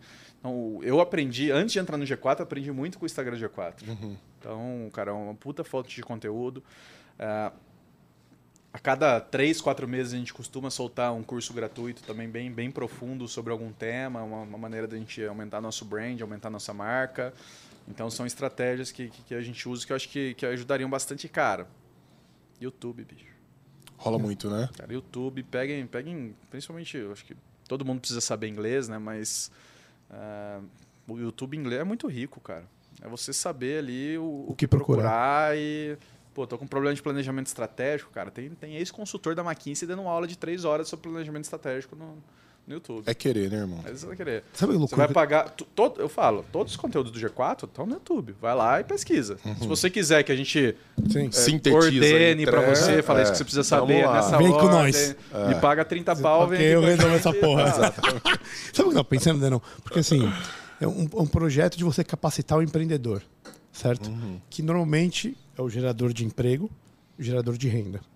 Você que teve lá na máquina lá coordenador do novo na Câmara Federal. Você tinha que me lembrar disso, né? Os caras estão comprando um MacBook. Não, irmão, mas, mas é isso. Exi tá tem, tem, qual é a chance de nascer um tipo de projeto desse que não seja da iniciativa privada dentro do, do... Não tem chance disso acontecer. Por um motivo muito simples. A política de incentivos na coisa pública ela é invertida. Você é premiado quando você não entrega resultado. Se você pega a história das universidades públicas, a história dos órgãos públicos, das empresas públicas, é: bom, eu tenho sempre um anteparo de dinheiro uh, estatal que foi roubado do empreendedor, dos caras que estão fazendo esse trabalho, e independentemente do que eu vou entregar, eu vou, eu vou receber no fim do mês. Da mesma maneira. Então, é, eu, como professor universitário de uma federal, se eu der uma aula melhor ou uma aula pior, isso não faz a menor diferença do ponto de vista do incentivo que eu tenho para ter uma aula melhor ou uma aula pior. Antes, pelo contrário, é o que eu estou dizendo. É, no fim do ano, no balanço, o, o Estado vai dizer: bom, quais são as piores universidades em termos de resultados? Então, essas têm que ter maior alocação de recursos. Bizarro. Nenhum empresário faz um negócio desse. O empresário vai lá, bom, onde é que eu estou tendo o melhor resultado? Então a minha grana vai para lá. E você tem mais uma chance esse ano, você aí que está tá pedalando aí na areia, você tem mais esse ano. Se não entregar, é fechar. Então, cara, é, simplesmente a política de incentivos é completamente invertida. Impossível. Né? É bom, cara, eu, assim, ó, quantas vezes dentro da universidade eu vi. Uh, então vamos lá é, 100 mil reais foram para um determinado instituto. Você não gastou aquele dinheiro até novembro, o diretor do instituto fala assim: moçada, é hora de torrar. Porque se não gastar aqueles 100 mil, o que, que o Estado entende? Você não precisa daqueles 100 mil. No ano seguinte, eles tiram e vão colocar em alguma outra coisa que torrou. Então, é, não tem dó, não tem piedade, não tem princípio, não tem nada. A coisa pública funciona assim. O que, que você faria com o MEC, cara? Ah, não, eu, eu, eu, transformaria o Mac numa, numa página de Excel. Do, do, do, 600, mil, 600 mil, mil funcionários Demite lá. todo mundo, demite todo mundo. O maior ministério, velho. São, é, é, mais do que as forças militares no Brasil. É, é, bizarro. O Mac é ridículo. O Mac é ridículo. É, e o mais engraçado é que os caras falam assim: precisa ter a chancela do Mac para ter qualidade na entrega. É. Mas o quê? Do que, que vocês estão falando? Qualidade aonde? Cadê o Pisa, velho? Qualidade do quê? do Mac para entregar o que nós entregamos é ridículo. É completamente absurdo. Então, na verdade, eu penso até diferente. É, que os, os grandes cursos, eles deveriam abrir mão do Mac. Como, com reconhecimento de chancela do Mac, porque o Mac é a chancela do fracasso. É, é, é verdade, é a chancela da porcaria. Fala assim, agora você está no caminho rumo à porcaria. O Mac chancelou. Então, eu não estou brincando. Eu reduziria a uma secretaria com cinco, seis pessoas e uma planilha de Excel, é, simplesmente acompanhando os processos onde tem maior excelência e redistribuir esse orçamento para as pontas e deixar as pessoas se resolverem. Cara, esse processo centralizado aí não funciona em lugar nenhum. Descentralização total, né? Total. Total. Até porque cada, cada ponta tem o seu problema, né, meu? Como empreendedor, você tem que enxergar aqui está daquele jeito, aqui está do outro jeito. Você não vai aplicar o, o, o a mesma é, vacina, o mesmo remédio. Num país, de, todo... num país continente. Sim, então, gigantesco. Continente. Gigantesco, é, é, impossível. É uma metodologia impossível, simplesmente não funciona. Que que você, pô, como a gente está chegando perto do final, eu queria te fazer uma pergunta. Assim, como que você vê o empreendedor de sucesso aí, jovem, 32 anos, passou, não vou falar que passou por muita coisa aí de governos diferentes ou não, mas cara, como que você vê o futuro do Brasil aí, é, principalmente desse lado de, de, da educação, se a gente não conseguir e, e do empreendedorismo, de ganhar dinheiro, de liberdade econômica, se a gente que me parece é o que vai acontecer, não conseguir fazer essas reformas básicas que a gente tem pela frente aí. Cara... Abra o seu coraçãozinho. É, você tá chateado com o Lula, que eu sei. Nós estamos, eu também tô, vai se fuder. Mas, porra, irmão, é, é óbvio, velho. Porra, velho. É, tem que ser muito mongolode, meu amigo. Me desculpa, velho. Tem fiquei... um milhão de problemas, volta quem, quem não foi preso, velho. Porra. Eu fiquei, eu fiquei num luto profundo ali por 12, 15 horas, cara. Mas aí eu falei, cara, se o Bolsonaro tivesse ganhado, o que eu teria feito? Eu teria de trabalhar e, é, cara, to, é. tocado minha vida. Então, assim, mesmo nesses últimos quatro anos, a gente não teve. Não foi um governo liberal mesmo, da maneira que eu acredito. Ok, teve alguns avanços que a gente nunca imaginou de ter. Pô, teve a cava da Veja no presidente falando que é, privatizar é a solução. Porra, ah, até, não... até 12 anos atrás, até, até Dilma e Aécio. Você falar que iria privatizar era xingamento. Você vai privatizar, era o xingamento. Sim, sim, sim. Então, assim, sim. A, gente, a gente vem mudando a, a cabeça como, como nação, como, como brasileiro. Isso de fato está acontecendo e, na minha visão, é um, é um caminho meio que sem volta. Né? As pessoas estão se educando, estão estão tendo contato com o conteúdo, mas de fato falta ainda esse tempo, falta ainda a capilaridade para a gente conseguir chegar principalmente nas bases que estão olhando pro não o que vai acontecer comigo, qual que é a solução para daqui dois, três anos, mas qual que, que eu vou comer daqui duas, três horas. né? É, Essa que, é, é. que é a preocupação, acho que a gente tem que ter, ter isso em mente, essas pessoas pensam diferentemente da gente. Pirâmide de Maslow. Né? Exato. Então, é, esse, esse, esse é um ponto. O Brasil é mais ou menos isso, cara. Vai um pouquinho para cá, vai um pouquinho para lá, mas a média dos últimos 10, 12 anos é o que é o, que é o Brasil. Então, nós, como. Cara, sinceramente, como educação, não, não tenho não tenho o que te falar, não sei. Você até prefere que continue assim, que dá pra você explorar melhor, velho. sinceramente, eu, eu não sei. eu Mas é verdade, velho. O problema é tão profundo, tem tanto interesse. Imagina alguém falar que vai mexer no currículo do ensino. É, muito imbricado em tanta Imagina coisa. quanta. Então, enfim, não, não sei. É. Eu sinceramente não sei qual que seria a solução, não sei o que, que daria para fazer.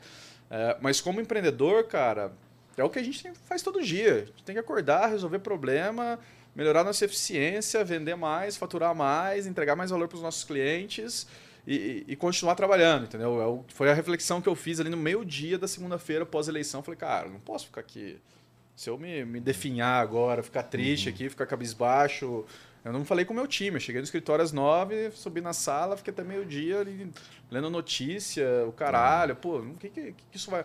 Então, co- como empreendedor, cara, né? Vambora, faz o protesto ali de fim de semana, posta alguma coisa no Instagram e tal, mas toca o barco. Aí na vida pessoal, aí eu faço já meu head. Aí, pô, tô comprando, tô. tô Dólar. Comprando em dólar. Tô co- colocando dinheiro em cripto. A minha, minha tese de cripto é. Eu olho o cripto muito como um seguro. Bota pra nós essa então, vai. Manda aí. A minha tese de cripto é um seguro. Deixa eu anotar, vai falando aí da Tô comprando aí. um pouquinho todo mês. Qual que é a sua carteira? Pó- Pós. Não, não é minha carteira. Não copia, não, que, que vai dar ruim. Então, sempre compro todo mês. Depois da eleição deu um. Tem alguma, tem alguma preferida aí? Cara, eu gosto de Solana, mas Solana não. Dá uma dor de barriga? Lá, lá, lá, lá pra cima e pra É baixo? isso. Mas a minha tese é o seguinte, cara, se eu tenho ali X mil dólares na, na carteira, num, num cold wallet, um pendrive ali, dá uma merda federal, um guerra civil, caralho. Você cara, sobe no avião e vai embora. pego, não, fechou o aeroporto, não sai mais do país, nesse nível. Caramba. Blo- um conta cataclisma. bloqueada, não sei o quê. Pendrivezinho na mão. Pendrive, cara, eu pego um ônibus pra Foz do Iguaçu, nado o Rio ali, tô no Paraguai, pego um voo pra qualquer lugar do mundo que eu quiser. Tenho ali alguns meses de vida sem precisar me preocupar É, que eu vou comer. É. Então essa é a minha tese de cripto. Então, cara, esse é o hedge que eu tô fazendo. Querendo ou não, é um dinheiro que tá em dólar. Uhum. Então, assim, gente- se o real desvalorizar, isso não vai, não vai impactar. Então, na vida pessoal, eu mudei isso. Eu, inclusive, ia comprar um apartamento. Eu tava na dúvida ali, pô, compro Abriu mão. puta preço. Falei, ah, quer saber, cara? Comprei em cripto ali. E isso que eu, isso que eu mudei na, na minha pessoa física. Cara, pessoa jurídica ver que o que, que o mercado vai fazer. Eu escutei aí alguns casos de, de, de alguns setores. Ah, cara, tinha 40% da minha venda de gente esperando o dia 31 para comprar e não comprou porque o Bolsonaro não ganhou. Mas sabe o que eu acho engraçado? Porque assim, quem, a gente falando de investimento, o cara que vai estar buscando a segurança, que é o que você está me falando, normalmente ele não vai atrás de cripto. Ele vai atrás de ouro. Não é segurança, é seguro. Diferença. Beleza, pode ser. Mas assim, como, como reserva de capital, porque assim, você tá. Quando você pensa em cripto, você tem uma volatilidade. Né? Digamos que você precisa amanhã e caiu 20% no dia anterior. Então, você perde um pouco do, do, da, Sim, com certeza. da- do, né, do- desse seguro, do- desse negócio que tem em volta. E com ouro, muito menos. É o lugar mais tranquilo que ó, vou meter ouro, vou meter ouro. E aí ele pode, Mas ele você- pode atravessar o rio sem se preocupar com o pendrive. Porque você é velho. Quer dizer, se bem que vai ter é uns 20 velho. quilos de ouro, né? Tem esse lado também. Isso é a idade. Mas tem uma. Tem uma... Mas, mas ouro hoje você compra o papel, né? Mas se o governo te Sim. expropria, pega a tua conta na corretora, te perse... O governo tá te perseguindo. Ele quer te. te- O que... Qual que é a pior coisa que o governo pode fazer? Te matar. Uhum. A segunda pior, te tirar do sistema bancário. É. Cara, te, Fiat. te tira do sistema bancário, você. O que, você faz, cara? Você não tem um cartão de crédito, você não tem a tua conta corrente, você não pode pegar um empréstimo, você não pode não sei o quê, tira teu passaporte. E aí? A cripto salva pra esse cenário. Pra esse cenário que cripto é bom. Entendi. Não é que- provar, não. Apocalipse. Eu quero ter uma segurança se eu for mandado embora do emprego. Não tô falando disso. É. Tô falando, cara, alguém quer vir e me pegar É, e quer acabar com a minha é vida sem me matar, entendeu? Ah, não, tudo bem, mas você pode mandar dólar pra fora, por Pode. exemplo, e, e- ou então comprar ETF Cara, fora, de não, ouro. A gente tá tem um- falando do mundo zumbi. A gente tá falando de colocar o pendrive no bolso e ir Quão, embora. quão perto você acha que a gente tá desse mundo zumbi aqui no Brasil com essa ditadura do judiciário que a gente vive?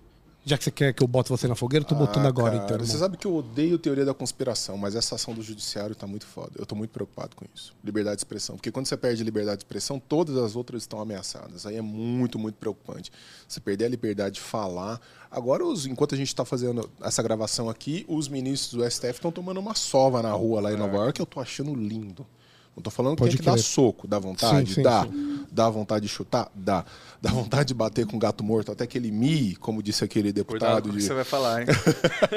Exato. Isso é uma merda, cara. Você não poder falar as coisas não é nem porque a plataforma tá querendo tirar, é porque tem uma ordem judicial mandando tirar. Isso é muito, muito preocupante. Então, se eu tivesse condições, se eu não fosse um mero professor universitário, meteria também uma parte no pendrive. ah, meteria também, cara. E foda-se. assim, E foda-se, cara. E foda-se. Meus amigos, vai, né? temos tempo. Não, mas deixa eu perguntar só, só Vai lá, mais vai um lá, vai lá, motivo. vai lá, vai só lá, mais vai um lá. motivo. Vai lá, irmão, vai Vale lá. de Gaut. O quanto, o quão distante nós estamos de Vale de Gaut? Ah, Você vixe, adora esse tema, Maria. Vale de Gaut. É mete pra ele nós. gosta do Vale de Nós Gaut. estamos aqui a uns 2,8 quilômetros. Não é? Não é? 2,8 quilômetros. É, Ah, cara, entendi. Nosso, escritório é ch- chamado de Vale de Gaut pelos próprios funcionários que começaram a chamar, cara. Vale de Gaut, tem até a figurinha aqui no WhatsApp, bem-vindo ao Vale de lá. É, isso é muito legal. Pode mandar nascente, A gente vai- menorzinho do que o. vai- a vai- revolta, revolta. pô. A gente vai fazer uma, uma obra lá e vai ser uma frase no letreiro. Eu juro pela minha própria vida que nunca, nunca viverei por outro homem, nunca pedirei por um outro homem que viva por mim. Vai Com um cigarrinho. Com com Aí, cifrão, gente. né? Você não acha que já está na hora de fazer uma homenagem a mim lá na G4, assim, segurando o- a revolta de Atlas, alguma coisa? Pensa nisso, depois você me responde. O que, é que você quer fazer, tio? Nosso querido pitch do livro. Denão, você consegue explicar pro convidado o que, Não, que é o não. nosso querido pitch do livro ou não? Não, não, eu consigo, acho que Consegue? em termos bastante genéricos. Como é que funciona? Então, primeiro vamos fazer o seguinte antes. Fala pros caras do teu livro. Cara vamos fazer céu, isso primeiro antes, aqui. vai. Tá Fala- fala cheirando pros a pão quente, velho, de verdade. Eu vou, eu vou mandar lá pra vocês depois. Olha que coisa totosa. É o meu livro recém-lançado sobre Platão. É, negócio alto nível. Aqui não tem porcaria, não. E foi lançado agora pela LVM Editora. É, já está em pré-venda na Amazon. Nós estamos na Black Friday da Amazon. E, caramba, eu estou muito feliz eu, com eu, esse Eu invejo a capacidade lançamento. de, de estudo que, que precisa Que é o sétimo livro, velho? E você já viu a peça Galileu de, Odebre- de, de, de Brecht? Ele falou de Odebrecht, eu falei Odebrecht. quase que eu li. De Brecht. É, tem uma hora que o, o assistente do Galileu, ele tá com dívidas, ele tá com problemas financeiros, aí o assistente dele fala assim, é porque você estudou muito, mas a coisa é errada. É mais ou menos como eu me sinto. eu estudei pra caralho, velho. Estudei muito, mas a coisa é errada. Platão, não é? O que eu William fez filosofia também, não fala Então, assim, tá velho. condenado, tá condenado. Tá Mas, eu quando- fiz, mas eu fiz direito e me salvei. Ah, be- Aí sim, foi ali que você se encontrou. Pois é, filho. Mas o, o nosso pitch do livro é muito simples, na verdade. São três livros que foram escolhas nossas, ou deveriam ter sido, e você precisa, é, com base basicamente no que você está vendo, mais ou menos apontar a escolha de quem foi quem. É, tipo mandinar, assim, a primeira parte a gente vai Você falar... passa a mão no li sobre Passa o a livro, mão, sente a assim, energia. A energia de cada um, acho que a energia vai falar bem. E, e- Vai, vai. E, a- e a- e aí depois. É Qual, qual, qual que é a segunda parte? E depois, qual que é a segunda parte? Aí depois tem uma bobagem aí que eu não me lembro Uma exatamente qual é. Mas aí você escolhe. Não, nós vamos fazer um pitch de venda. Você não é um belo comprador, sabe, manja de venda, tem equipe de venda. A gente vai fazer o pitch para você, um minutinho mais ou menos, para vender o livro. E o que você ganhar aqui, você vai levar para casa, meu. Mas eu amigo. acho que você podia fazer de todos os livros. Não, você quer me ferrar, não. Aí Não, dá. faz de todos, faz Não, de não, todos. não, mas é que a gente vai saber quem é quem. Primeiro livro, então. Joaquim Nabuco, O que é o abolicionismo? William! Parabéns, William. Segundo, The Dic- Dictators, Richard Overy. Você que puxou o papo das Pronúncia terras, ruim você- pra caralho. Ah, eu, ah. Obrigado, pô. Eu- não tenho a escola Fez- do camarão. Hoje a gente tá fez- sem a escola do Fez camarão aqui. no porque- FISC dos anos 70. E Ronald Reagan, é, o, aten- o atentado dos bastidores e as, polê- e as polêmicas de um dos presidentes mais populares dos Estados Unidos, Bill O'Reilly e Martin Dugard. Sobrou pro Denão. Sobrou pro Denão. Aí, sim, cara. Quem vai, dá, dá no- quanto? Eu não sei isso, eu sei que esse aqui é meu. 0%. Ah, esse aqui não era o meu? não, esse é o seu. Esse é o meu. E agora tem que falar sobre Mas, o não, mas é assim mesmo, é normal. Um minuto cada um, vai. Começa você, William, então. Pode? Pode, cara. Ah, Pode ser? Sim, meu livro é um clássico. Mostra pra galera lá, É um porque quem quiser comprar. É um clássico da história universal e da história da guerra e do problema do fascismo e todo blá blá blá que compara Hitler a Stalin. É um livro bom porque é um livro que eh, compara o nazismo e o comunismo para além de aspectos ideológicos e que foca mais em aspectos estatais, o direito, a política interna e não se foca nesse debate de que quem matou quanto quanto Sim, ou, sim. ou de que um tinha política racial e o outro não tinha, o outro estava preocupado com pobre, o outro com branco, né? Essa coisa que está no Twitter o tempo todo, né? Então, é um livro não só técnico, que dá uma visão ah, comparativa ah, bastante boa, quebra com a nossa ingenuidade quanto ao que ah, a gente entende tanto por nazismo quanto por comunismo ou, totalitari ou totalitarismos no geral. E tem um probleminha, tem um probleminha esse livro, assim, eu trouxe ele um pouco de ah, sem pensar, mas é um livro muito técnico, cheio de detalhes, muitas fontes, ah, ah, ah, muito, muitas pedras, muita, muitas relações ah, de solo histórico, né? O que torna o livro chato, maçante e cheio de paradas, né? Mas, Belo mas vale. Puta que pariu. que maravilha. Aqui... Eu tô é uma bosta. Nossa, que merda. Veja, eu. eu, eu o livro é bom, eu- eu mas o vendo- eu- vendedor, meu amigo... Eu vendo a verdade, e a verdade não precisa ser vendida. mas isso é verdade. Então tá aí meu pitch. Boa. É isso Eu, aí. eu tô, tô procurando uma um trecho aqui, cara. Do curso que você vai entregar pra ele. escorreu no segundo. fazer venda. Quer ir você ou vou eu? Cara, posso, posso ir Quer, eu. sei que manda, irmão. Não, posso ir eu só porque, que assim, na verdade, é, é um livro que chegou às minhas mãos muito recentemente. Não, mas olha, de verdade. Bom, Joaquim Nabuco é um, um sujeito que fala por si, né? Um dos grandes abolicionistas brasileiros. E aqui, na verdade, é uma espécie de explicação dos princípios fundamentais do que que foi esse movimento fundamental. O Nabucco, um grande liberal brasileiro, a gente fica falando- muito dos liberais estrangeiros, os mo- modernos liberais e tudo, a gente não conhece essa preciosidade que é o movimento abo- abolicionista brasileiro. Inclusive, esteve aqui o nosso amigo Caceta, o Cláudio, Cláudio Manuel, Manuel. que eu passei a roubar dele. é, um- Frases. um- Uma, uma frase que eu achei muito legal. Porque todo mundo pergunta assim: ah, você é liberal, libertário, conservador, você é objetivista? E, e numa das respostas dele, ele falou assim: cara, eu sou abolicionista. Eu quero que as pessoas é, sejam livres, que as pessoas se libertem. Legal. E eu achei bom isso, e, e o livro veio bem a calhar com... Abolicionista. Nós queremos treinar abolicionistas, né? Liberal, libertário, conservador. Genial, excelente. É muito bom, mas o meu é melhor. E eu espero que você leve o meu pra casa, meu amigo. Ronald Reagan, o atentado dos bastidores e as polêmicas de um dos presidentes Eu mais acho o dele populares um pouco melhor, né? Dos Estados Unidos. O, o, o, o do Denão é um pouco melhor, Do que o meu? mais atual, mais brasileiro. Mas eu me vendi, me deixa eu vender o meu, velho. abolicionismo é uma espécie de liberalismo brasileiro. É isso mesmo. É É isso. isso, mesmo. Mas, é com ajuda, é ajuda pra me derrotar, é isso? É Porque que seu você se livro é- vangloriou, eu falei, eu vou ajudar um cara que tá melhor. É isso não, mesmo. irmão, É isso não, não, não, mas ele vai entender.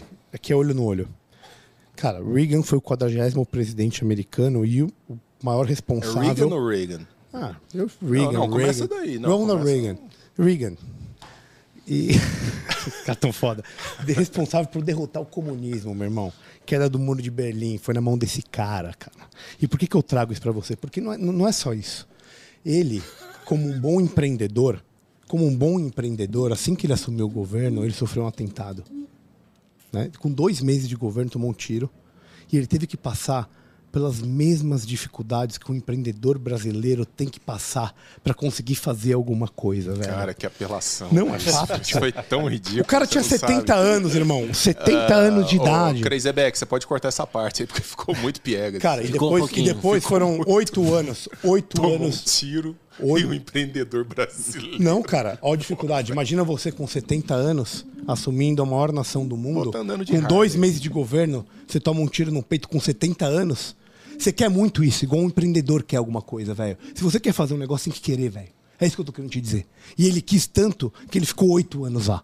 Ele ficou oito anos lá e terminou derrotando o comunismo. O que, que você quer mais de um cara? Não, agora Me explica. E outra coisa, sabe quem tava do lado dele? agora. Quem tava do lado dele? Hayek. Você gosta do Hayek, não? E mais, e mais.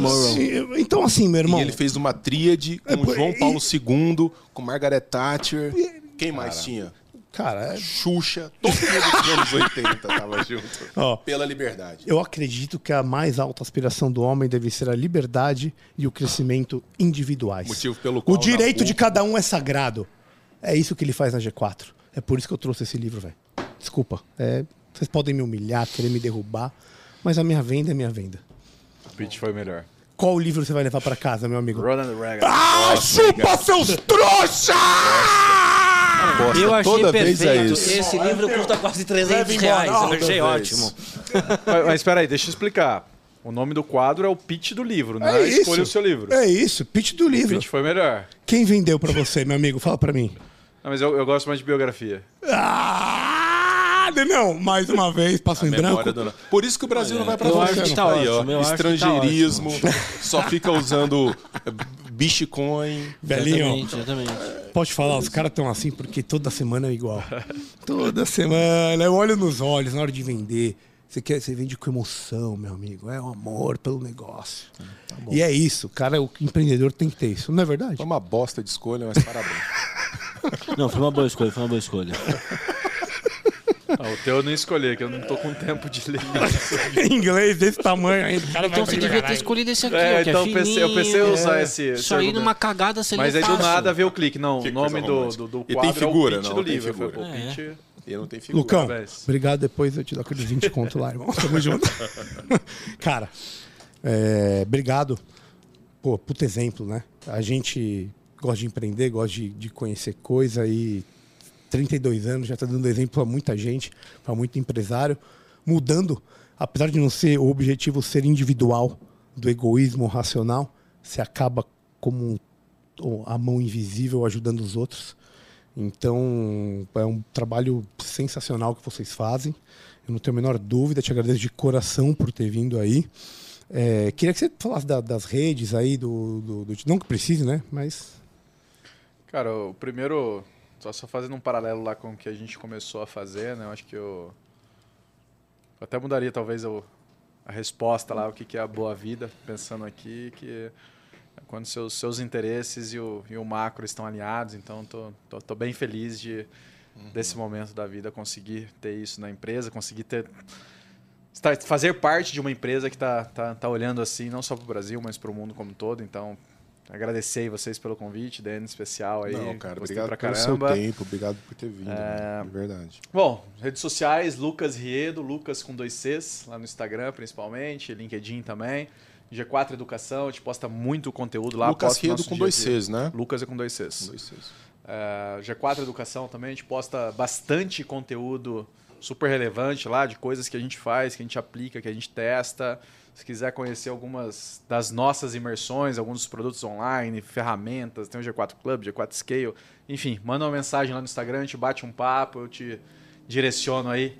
E tenho certeza que a gente consegue te ajudar de alguma forma aí nos próximos meses e anos e bora gerar empregos. Legal, Bruno. Excelente. Parabéns, parabéns. Muito bom. Não Muito podemos bom. esquecer novamente do arroba Beyond the Cave PDC. Isso aí. O Apoia-se, né? Inclusive, ó, galera, vocês que estão querendo aí, tem uns livros do Denão que, que a gente fez uma, uma compra. Virtude de. Posso mostrar, Denão? Ô, meu- Além do teu ali? Calma aí, rapidinho. Pode tudo. Você é o dono do negócio aqui.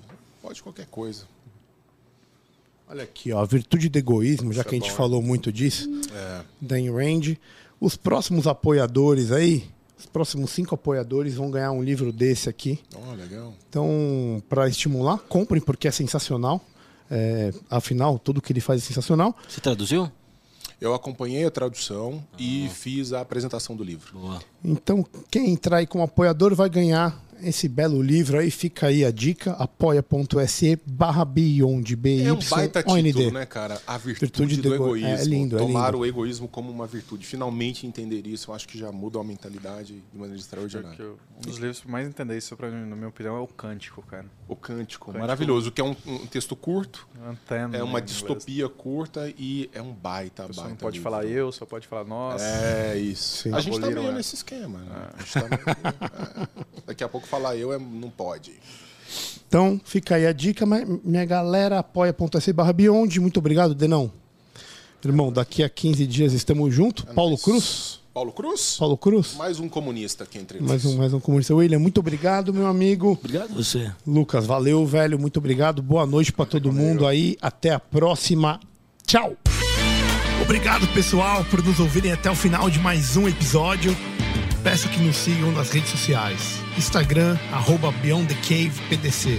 YouTube, Beyond the Cave PDC. Deezer, Spotify e afins. Muito obrigado e até a próxima. Valeu!